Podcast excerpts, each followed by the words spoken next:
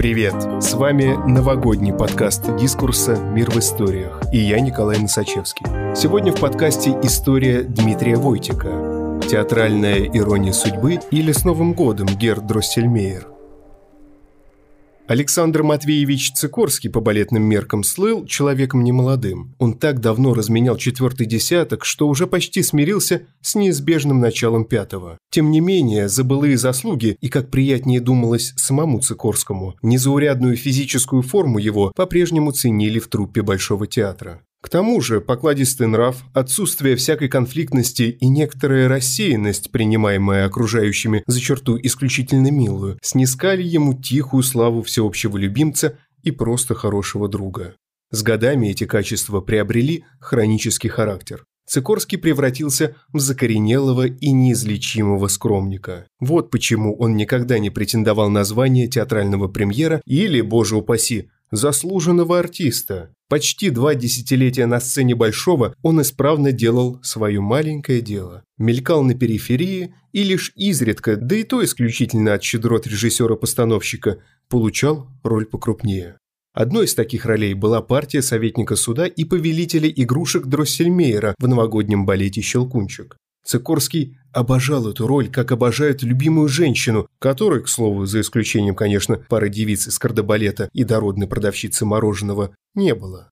Да и что там женщина? Ветреная, необузданная, сложная, непонятная. А тут можно оживлять детские игрушки на глазах у сотен зрителей, да еще на сцене величайшего из театров. Словом, большой ребенок Цикорский в личной жизни был абсолютно счастлив. В виде особого исключения ему даже разрешили хранить дома сценический костюм. Черный камзол с черными же панталонами и забавно контрастирующий на их фоне с желтой жилеткой, и чехол ему справил самый дорогой – шелковый. И чистил его самостоятельно два раза в неделю, к тому же щеточкой из беличьего меха. Нет, женщины в его планы определенно не входили – у Цикорского на них просто не нашлось бы времени. Так и жил он, счастливый и блаженный, наслаждаясь жизнью и вместе с тем благополучно ее минуя. Наступление очередного 31 декабря ознаменовал солнечный лучик, пробившийся сквозь оконную толщу морозных узоров. Александр Матвеевич по утреннему своему обыкновению разомкнул правый глаз, но тут же зажмурился.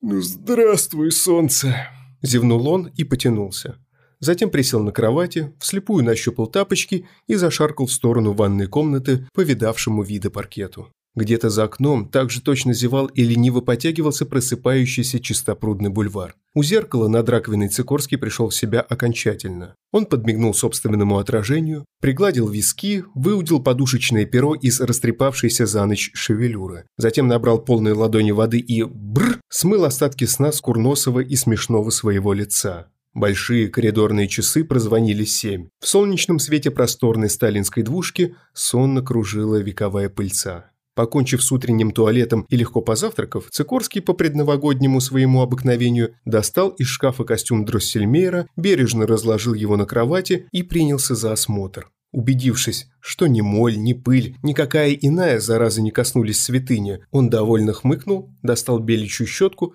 и принялся за привычный свой ритуал. На традициях держатся семьи, кланы, футбольные команды и прочие племенные образования, не говоря уж об общностях покрупнее. Иной раз верность обычаю может спасти целый народ, иной раз спасаться приходится от самого обычая. Цикорский хоть и не являлся общностью, и уж тем паче народом, но тоже не был чушь своего собственного маленького ритуала. Стоял он в нехитрой, но милой привычке каждый год писать письмо Деду Морозу со светлым пожеланием и выражением надежды на грядущее чудо.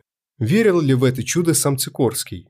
Навряд ли. Во всяком случае, в грядущее точно. Самое прекрасное, что может только случиться с человеком, с ним уже случилось.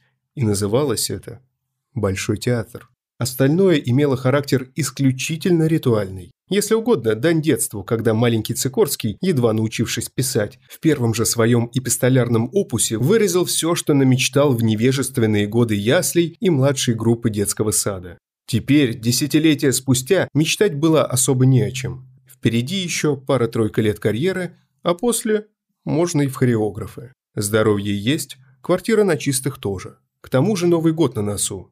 Ну что еще человеку нужно для счастья? От мыслей этих Цикорский улыбнулся и откинулся на спинку старого румынского кресла. Несмотря на внешнюю расслабленность и умиротворение, мысль его была напряженной. Что писать-то? Грызть ручку в расположении самым благостным – занятие не из полезных. А все шло именно к этому. Еще минута раздумий, и будет закушен колпачок. Еще через пять это превратится в самоцель, и тогда пиши пропало. А лучше вообще не пиши. Впрочем, в конце концов, Цикорскому все же удалось что-то накропать. Местами даже вдохновленно, а далее по многолетней накатанной. Конверт, адрес, Лапландия и, разумеется, марка. Таковая у Цикорского имелась. Да не аба какая, а дорогая и, судя по всему, редкая, китайская или японская, о чем свидетельствовали убористые иероглифы под изображением какого-то восточного башка или правителя. Слабый в востоковедении Цикорский не утруждал себя подобного рода мыслями. Да и какая разница, если марка – настоящее произведение искусства, вдобавок подарок самого Мотькина, нового премьера большого и большого же любителя всякой экзотики. Одна только была незадача. Марка никак не хотела клеиться на конверт. Сколько Цикорский ее не облизывал, не слюнявил, все без толку. Злосчастный зубастый прямоугольничек упорно не желал занимать место, положенное ему правилами почтового кодекса, и в итоге был укращен только при помощи канцелярского клея. Удивительно, во время этих ожесточенных манипуляций, обыкновенно эмоциональный и чувственный Цикорский не только не выказал даже подобие раздражения, но, напротив, испытал нечто сродни буддийскому умиротворению. С блаженной улыбкой он взглянул на кривой результат своих усилий. Затем вытянул руку против окна и, щурясь от солнечных лучей, стал рассматривать прозрачную смоль застывающего на пальце клея. Настроение из просто хорошего превратилось в превосходное. Но тут звякнул мобильник. Номер был незнакомый. «Алло?» Цикорский подумал, что это кто-то из театра. «Сашка!» Донеслось с противоположного конца линии. «Простите, а кто это?» Насторожился Александр Матвеевич, который последний раз был Сашкой еще в балетном училище, лет двадцать назад. «Как это кто?» Голос заиграл радушно удивленными обертонами. «Это я, Коля Сухарев. Питер. Подьяческая, помнишь?» а, вспомнил Цикорский. Звонил его не то чтобы его друг, друзей, равно как и женщин, он при себе не держал, но довольно хороший знакомый. Коля Сухарев был неудачником. И бабник так себе, и актер на троечку. Преуспел он только в эстетическом алкоголизме и художественном попрошайничестве, когда заканчивались деньги на выпивку. «Я это... я в Москве сейчас», – трубил Николай. «С другом. Большая шишка. Так что деньги есть. Давай встретимся, я угощаю». «Чем?» – опешил Цикорский. «Вернее, где?» – исправился он тут же, бросив взгляд на часы. То есть баня. Предположение было настолько неожиданным и нелепым, что Цикорский даже не успел толком удивиться. «Нормальная баня». Не унимались на том конце. «Такая, с вениками. Так ты как, с нами?» «Стоп, стоп, стоп». Цикорский, наконец, что-то осознал и принялся возражать собеседнику, а на самом деле собственному отражению в полированной дверке шкафа. «Коль, я не могу в баню. У меня сегодня щелкунчик. Новогодний, между прочим. – заржал Сухарев. «Попаримся, поговорим о том о сём, кости свои старческие разомнешь. В Мариинке, говорят, все балетные в баню перед концертом ходят. Тренд. К тому же...» Коля перешел почти на шепот. «Друг мой, не какая-то грязь из-под ногтей, а депутат Питерского законодательного собрания. И офигенный мужик к тому же. Давай, к девяти у твоего подъезда, а там пешочком пять сек. Цикорский был сломлен такой дружественной бесцеремонностью и почему-то согласился на странное предложение своего питерского знакомца. К тому же его немало заинтересовал тренд мариинских танцовщиков. Отчего бы не попробовать, раз угощают. Александр Матвеевич собрался, по старому обыкновению своему надел костюм Дроссельмейера, чтобы сразу после бани отправиться на репетицию, а по пути, как следует, вжиться в роль. Сверху накинул тяжелое пальто с меховым воротником, напоследок пригладил волосы перед зеркалом в прихожей и открыл входную дверь. Баня находилась неподалеку от чистых, в Большом Кисельном переулке. Была она неприметной и фасадом скромной, оттого элитарной и недоступной для праздных любопытствующих, настоящее парное пристанище депутатов Госдумы и воришек помельче. Колонный зал пестрел фресками под античность. Мраморный бассейн размером с небольшое озеро пришелся бы по душе не только римским патрициям, но даже значительно превосходящему их богатству районному прокурору или какому иному народному слуге. Словом, обстановка была пошловатой, вызывающе роскошной, но не дать не взять – царской. «И откуда такие деньги, Коля?» – спросил Цикорский с прищуром опытного топографа, склонившись над гладью огромного церемониального резного стола в тщетной попытке разглядеть хоть одну трещинку или зазубринку на его палисандровой равнине. Компания уже успела как следует распариться и теперь ожидала трапезы. «Да к черту деньги!» – вальяжно отмахнулся Сухарев. «Я за все это убранство ни копейки не отдал. Ты вон, Гоги благодари, он у нас меценат и тонкий ценитель. Гоша – тот самый депутат, опрятный толстячок средних лет, до тех пор сосредоточенно ковырявшийся в зубах, интеллигентно прокашлялся и тоже вступил в беседу. «Во-первых, не называй меня Гоги, я не грузин», – отчеканил он. «Во-вторых, и эти слова уже относились к Цикорскому. Прошу меня извинить, Александр, но я всегда мечтал, как бы это вам сказать, мечтал познакомиться с настоящим премьером Большого театра». «Ну что вы, Сикорский мало того, что распаренный, от лесного стыда и вовсе превратился в алый стяг из революционной песни. Я вовсе не премьер. Так, скромный служитель музы танца, как ее там... Терпсихора, подоспел Сухарев. Слушай, Гоги, то есть Гоша, Саша у нас человек конкретный и понимающий. Ты ему поясни суть нашего сабантуя и скажи как есть, а то, ей-богу, мнешься как с дамой на первом свидании. Без тебя разберусь, буркнул Гоша и тут же снова любезно обратился ко все еще красному Цикорскому. «Понимаете, Александр, я сам из Питера. Если выражаться языком народным, большой человек. Но не подумайте, я не из этих». Гоша смешно надул щеки, изобразив типичного госчиновника. «Я люблю искусство, театр люблю, музыку. И жена моя очень любит. По долгу службы мне часто придется бывать у вас в Москве, как раз в самые сезоны. Вы бы не могли меня, нас, сопровождать в Большой? Все показывать, рассказывать, знакомить. Разумеется, время от времени, чтобы это не мешало вашему графику. Наивный Цикорский, наконец, начал что-то подозревать. Сухарев, оказывается, был плутом и остался им, думал он. Не по доброте душевной в баню позвал, а посредником выступает между мной и Гоги этим. Вы меня сейчас немного обескуражили, Георгий. Смущенно продолжил он уже вслух. Зачем вам так все усложнять? Вы, если на государственной службе, то легко можете себе позволить любой театр. Я имею в виду контрамарки там и все такое. Все так, все так. Гоша плеснул себе и сотрапезником дорогой водки, которую вместе с разнообразной снедью принесли служители банного культа. Я что угодно могу достать, но мне так не хочется. Мне бы в самую богему, за кулисы, почувствовать театр изнутри. Это дороже денег, понимаете? Это вам не обрыдлые чиновники морды моих коллег. Это тонкое, прекрасное. Слышь, Цикорский, дороже денег. Заговорщицки шепнул Сухарев и подмигнул Гоше. Лови момент. Цикорскому стало в конец неудобно. Ловить моменты он не умел. Водку не любил. Надо было как-то выйти из щекотливой ситуации, никого при этом не оскорбив. Не бывает так. Сухо бросил он, подвигая прочь от себя запотевшую стопку. «По крайней мере, не со мной. Я вас не знаю, в деньгах не нуждаюсь. Да и вообще, будь вы хоть тысячу раз замечательным человеком, все равно не смог бы я вас водить. Не делается это так. Не со мной, по крайней мере. Большой театр, а уж тем более его закулисье, надо заслужить, выстрадать, а не вот так вот, с кондачка». Цикорский говорил все жарче, с каждым словом, как бы возвышаясь над собой и присутствующими он более не чувствовал себя скромным служителем этой, как ее, терпсихоры, а был и впрямь похож на настоящего премьера, статного и уверенного в себе. Даже со стула поднялся, чтобы подчеркнуть высоту собственной персоны. Гоша, напротив, мрачнел и смотрел, то беспомощно под стол, то зло на своего посредника Сухарева, который, судя по всему, наобещал ему стрекороба, а по факту лишь хотел шикануть за чужой счет. Впрочем, Коля к его чести не собирался сдаваться так просто. Воспользовавшись пылом обретшего крылья Цикорского, он торжественно вернул ему отринутую было стопку водки и тоже поднялся со своего места. Действовать надо было быстро, пока плавилось железо эмоций.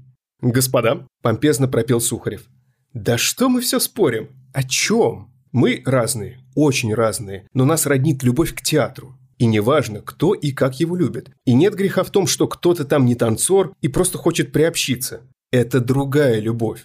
Ты, Саша, там с юности свой. Мне не так повезло. А Гоша просто ищет разные возможности попасть в святую святых. Разве это грех? Разве любовь – это грех?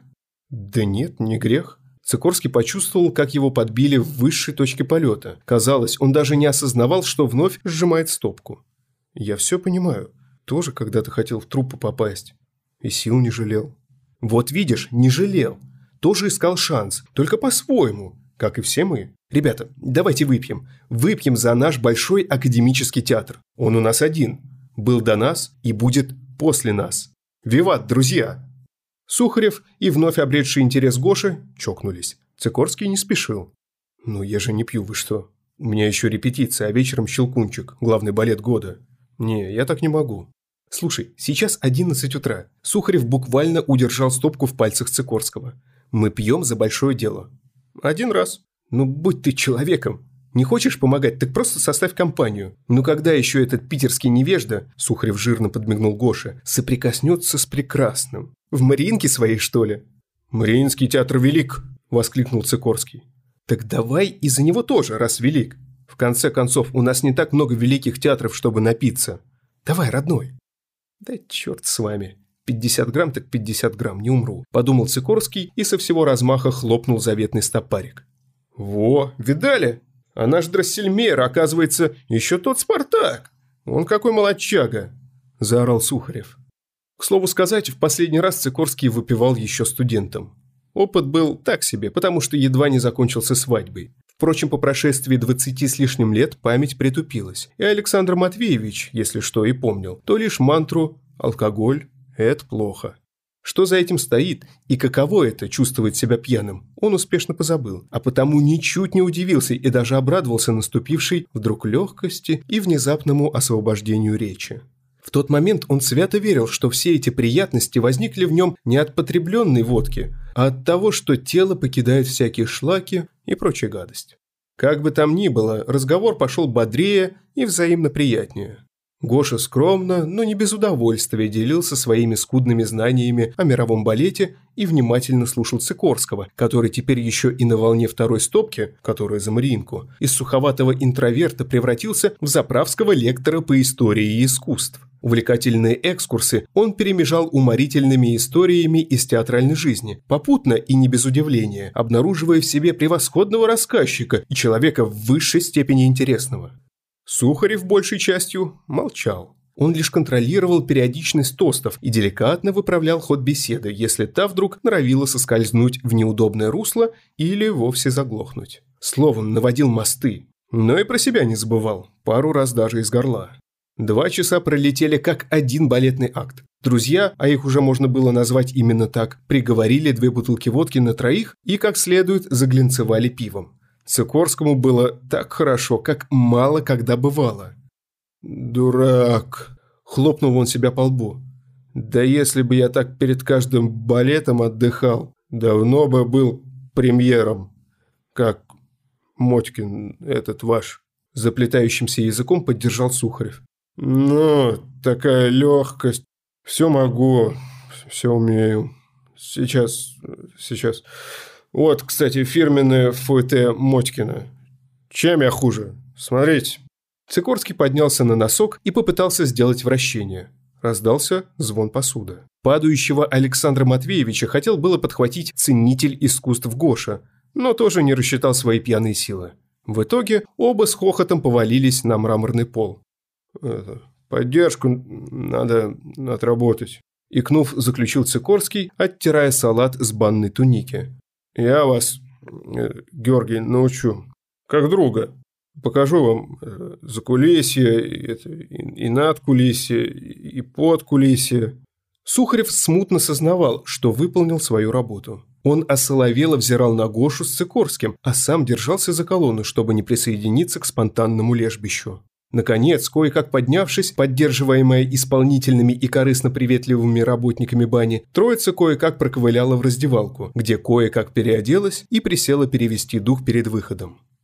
«Вы, ребят, если хотите, можете дальше пировать, а мне в аэропорт пора», – пробубнил Гоша, попутно пытаясь укротить шнурки на левом ботинке.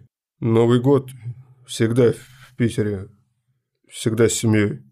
«Мне э, в большой», – зевая заказал Цикорский, сонно кутаясь в меховой воротник пальто.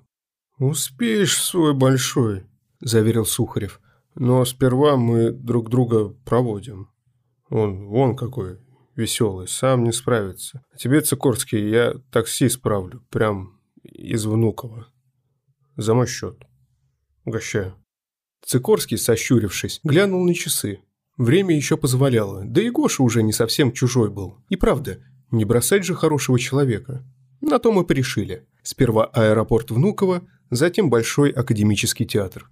Цикорский проснулся в зале ожидания. Как был, в костюме Дроссельмейра и накинутом сверху пальто, помятый и ничего не понимающий. Рука затекла ото сна, ноги нелепо вытянулись. Через них то и дело переступали и перепрыгивали снующие туда-сюда люди. Диктор-информатор объявил рейс в Тель-Авив и время – 17.00. Сикорский подобрал раскинутые конечности и стал озираться по сторонам в поисках Гоши или Сухарева. Куда, черт возьми, они подевались? Бросили одного во Внуково и благополучно смылись.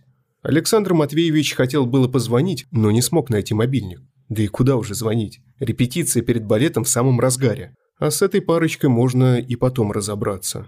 Сикорский попробовал подняться на ноги, но только с третьей попытки сумел преодолеть гравитацию и силу тяжести собственного пальто. К тому же он все еще был пьян, но уже без той девственной легкости, что дарует третья рюмка. А пьян свинцово, неповоротливо и болезненно. Оказавшись снаружи, Цикорский выловил первый попавшийся Убер, чуть не вырвал дверь и с отнюдь не балетной грацией плюхнулся на пассажирское сиденье. «В Большой театр, пожалуйста», – буквально выдохнул он. «И побыстрее». «Куда-куда?» – переспросил таксист. «Шутите, что ли? Может, вам в Мариинку?» «Да это вы шутите!» – театрально всплеснул руками Цикорский. «Вот культура пошла, ничего не знают в своем же городе. Ладно, просто адрес вбейте. Театральная площадь, дом 1». «Турист», – еле слышно буркнул таксист, а затем уже отчетливо скомандовал навигатору. «Театральная площадь, дом 1». «Маршрут построен», – бодро отрапортовало электронное устройство. Мела метель. Шуршали шины, огни улиц щурились сквозь запотевшие стекла и напоминали огромные новогодние шары. Где-то в недрах приборной панели еле слышно посапывало радио. Заснул бы и сам Цикорский, если бы перебивка на рекламу не ознаменовалась маршем из щелкунчика. Александр Матвеевич вздрогнул и словно осыпался льдинками. Вышел из уютного оцепенения, как сказочный мальчик Кай. «Приехали», – равнодушно бросил таксист. К главному входу подвести не могу, перекрыли. Тут пешком сто метров. А мне в главное и не надо, блаженно улыбнулся Цикорский, ощутив заметный прилив энергии, вновь оказавшись рядом с местом силы всей его жизни. Время было. 20 минут седьмого, репетиция уже закончилась и вовсю шла финальная подготовка сцены. Но и опоздания не случилось, это самое главное. Размяться можно и за кулисами. Согревая отвыкшие от мороза ладони и попутно стараясь не свалиться в сугроб, Цикорский пробежал вдоль театральной стены в поисках служебного входа. То ли свет фонарей падал как-то особенно, то ли сам Александр Матвеевич всегда появлялся на репетиции засветло, а потому плохо ориентировался в сумерках. К тому же запорошенный снегом и трижды заметенный пургой, то ли голова все еще не окрепла после банного возлияния, а может быть и все сразу. Кто знает.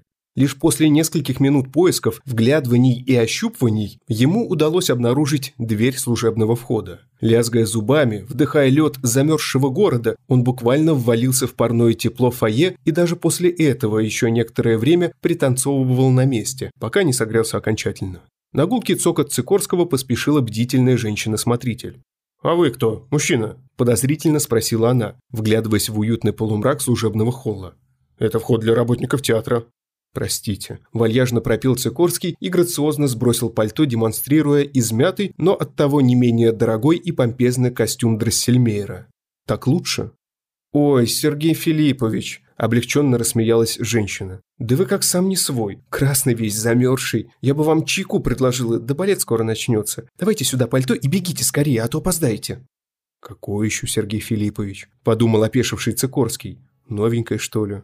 Не помню ее». Но пальто отдал, не хотелось терять время на разговоры. Отдал и через ступеньку устремился наверх к сцене, где его, скорее всего, уже не первый час ожидали. Коридоры выглядели знакомыми и в то же время чужими. Было в этом что-то неправильное, словно измененное волей какого-то шутника-волшебника. Сикорский путался в родных с детства театральных закоулках и чувствовал нарастающую тревогу, грозящую перерасти в натуральную панику.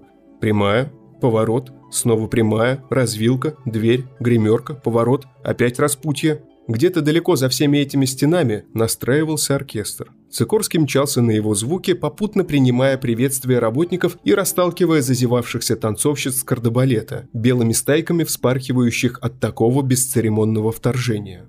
Сколько еще минуло времени? Обессиленный и вновь словно опьяневший от отчаяния Цикорский узнал по звукам того же оркестра.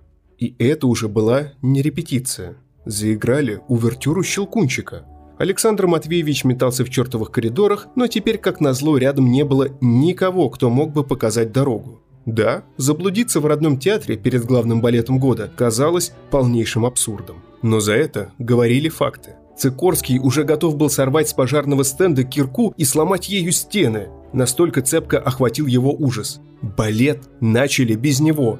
Увертюра, украшение елки, марш, дети с родителями, еще что-то там и выход Дроссельмейера. Мой выход. Цикорский несся на перегонки собственной мыслью, на ходу припоминая хронологию первого акта. По его подсчетам, до сцены X оставалось минут 10, не более. А с тем учетом, что увертюра подходила к концу, и того меньше. Театральные коридоры все еще петляли и делились, но хотя бы звуки оркестра больше не напоминали глухую застенную какофонию. Надо было только чуточку прибавить. Еще поворот, еще развилка, и вот, наконец, финишная прямая. Снова гримерки, снова пугливые стайки кардебалетных девиц и душное закулисье во всей его ароматной бархатной густоте. Расталкивая все встречное, Цикорский летел к сцене как к своему личному солнцу. Почти выдохшийся, взмокший и обезумевший от близости провала всей его жизни. И вот по шелковой духовой дорожке, вкрадчиво, словно озираясь по сторонам, на цыпочках засеменили струнные. Проснулись тромбоны. Ленивая Валторна подмигнула виолончелем, а те легонько ткнули под бок альты. Инструменты словно перешептывались между собой, готовя замерзших в ожидании зрителей к появлению волшебника Драссельмейера. Цикорский тоже готовился. Он сделал глубокий вдох и уже хотел было выскочить на сцену, как вдруг застыл и тут же едва не умер от разрыва своего и без того загнанного сердца. Из фантасмагорических сумерек декораций поступью тревожной и сказочной выпорхнул другой Драссельмейер. Другой во всех смыслах слова. Сгорбленный, до пугающего странный, но при этом изящный и великолепно владеющий собой – Костюм его фасоном и оттенком отличался от костюма Цикорского. Мало того, что был чернее черного, так еще и деталями разнился. И жабо пышнее, и панталоны уже, и к тому же другой Дрессельмейер был абсолютно лыс и устрашающе грациозен. Цикорский в метаниях своих был взмылен, отчаян и зол. Близко, насколько это только возможно из-за заветных своих кулис, смотрел он, как рушится сказка всей его жизни. Так вот оно что. Замену мне нашли. Он как будто задыхался от вскрывшегося предательства. Не дозвонились разок и все. На свалку. Проклятые циники. Вслух или про себя это было сказано, кто теперь разберет. Лишь одного хотел окончательно свихнувшийся от горя Цикорский – отомстить. За украденное детство, за отнятую на пятом десятке сказку, за изувеченную веру в добро и за подлость. Подлость, подлость! Бесшумно, стиснув не только зубы, но, казалось, и все тело свое, прыгнул он на сцену и, позабыв о приличествующих музыкальному моменту па, подлетел к другому дрессельмеру и, что есть силы, вцепился ему в горло. Началась отвратительная возня с пинками и зуботычинами. Зрелище далеко не сколь какого-то изящества и грации. Кардебалет и танцоры массовки сперва опешили. Сцена, где один дрессельмейр, что есть мочи, лупит другого, не была прописана ни в одной из известных трактовок ни у Григоровича, ни у Горского, ни даже у великого Льва Иванова. Лишь какое-то время спустя кто-то из мужчин посильнее и понаходчивее, не на такт не сбиваясь с продолжающейся музыкальной темы, красиво, если не сказать изысканно, выволок обоих дроссельмейеров за кулисы. «Ты кто такой?» – надсадно орал другой дроссельмейер, пытаясь приладить к воротнику оторванное жабо. «Ты кто?» – бранное водное слово. «Такой. Ты знаешь, что с тобой теперь будет?» Очень бранное обращение. Это я кто такой? Да я Цикорский Александр Матвеевич, 25 лет на сцене величайшего из театров. А я, снова бранное вводное слово, Сергей Филиппович Сутолкин, народный артист Российской Федерации. И тебе, Александр Матвеевич, настал... Тут прям совсем ужасное слово. Услышав вместе Сергей и Филиппович, Цикорский вздрогнул. Он вспомнил, как именем этим и отчеством его окликнула женщина-смотритель. Была она к тому же приветлива, как бывает с человеком знакомым и явно не чужим. Тогда он не придал фразе особого значения, но теперь стоял словно оглушенный, не понимающий ровным счетом ничего. «Я уже много лет в Большом», – наконец выдавил он из себя. «Но про вас ничего не слышал». Другой Дрессельмейер вдруг перестал визжать. Он удивленно выкатил глаза, подошел ближе к обмершему Цикорскому и стал с наигранной осторожностью его разглядывать, словно тот был опасным больным или еще кто похуже. «Ты, братец, откуда такой дятел?» С прищуром опытного главврача спросил Сергей Филиппович. «Из какого театра сюда приблудился? Из кукольного, может быть, а?» «Я артист Большого академического театра», Цикорский буквально взвыл от обиды. «Так какого ж хрена ты забыл у нас в Мариинке? В государственном, самка собаки, академическом Мариинском театре. Цикорский почувствовал себя дурно. Он больше не бежал, не боролся и не мерз, но почему-то именно сейчас ему вдруг перестало хватать воздуха. Сердце его стучало в большой барабан, а в голове вдребезги разбивались литавры непонимания и били колокола тревоги. Цикорский снова вспомнил приветливую женщину-смотрителя. Вспомнил, как долго искал дверь служебного входа, как беспомощно плутал в стенах, казалось, родного пристанища, не в силах отыскать выход на сцену. Выходит, и аэропорт, в котором он очнулся, вовсе не московский Внуково, а питерский Пулково. И таксист, спрашивавший про Мариинку, был искренен в своем недоумении. И самое главное, адреса театра совпадали с поистине сардонической точностью. Театральная площадь, дом 1. Театральная площадь, дом 1. Опустошенный в конец Цикорский выдавил из себя предобморочный смешок, как-то странно закатил глаза и медленно сполз по стене вниз.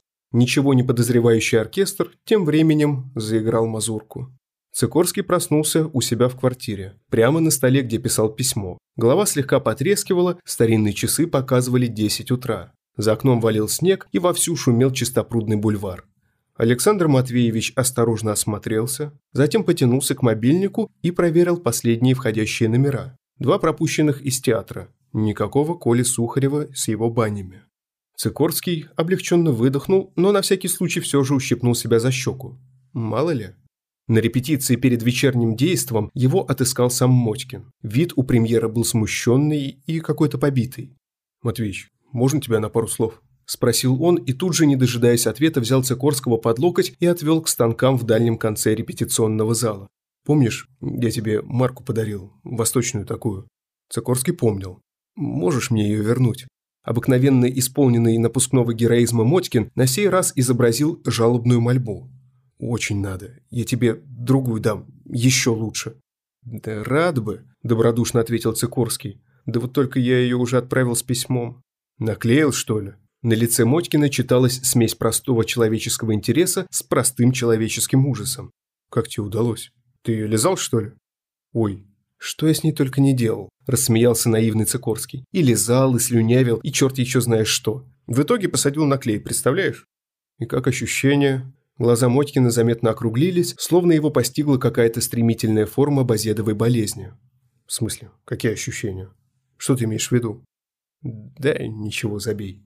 Махнул рукой премьер, затем не удержался, прыснул в кулак и удалился балетной своей походкой, оставив Цикорского гадать, к чему был весь этот диалог. Большой ребенок Александр Матвеевич про наркотики, равно как и про алкоголь, слышал лишь то, что это очень и очень плохо. Большего знать ему не требовалось. Понимал это и Мотькин, несмотря на юность свою, житейски куда более искушенный и опытный, а потому благородно воздержавшийся от возможности разрушить хрупкий сказочный мир своего старшего балетного товарища.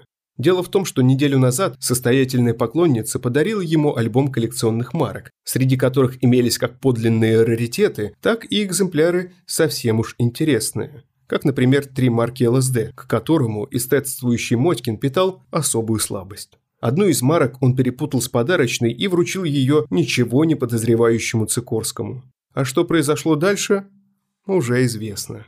Сам же Цикорский Дрессельмейер в тот вечер блистал особенно, рассказывая себе и зрителям прекраснейшую из сказок. Сказку всей своей блаженной и удивительной жизни. С наступающим Новым годом! Спасибо, что слушаете нас. Если вам нравится, что мы делаем, подписывайтесь на «Мир в историях». Нас можно найти на всех подкаст-площадках. Там же можно и оценить наш подкаст. И, конечно, присылайте свои истории нам на почту. «Дискурс» – некоммерческий журнал. Поддержать подкаст можно на нашем сайте. С вами был Николай Носачевский. До встречи в следующем году.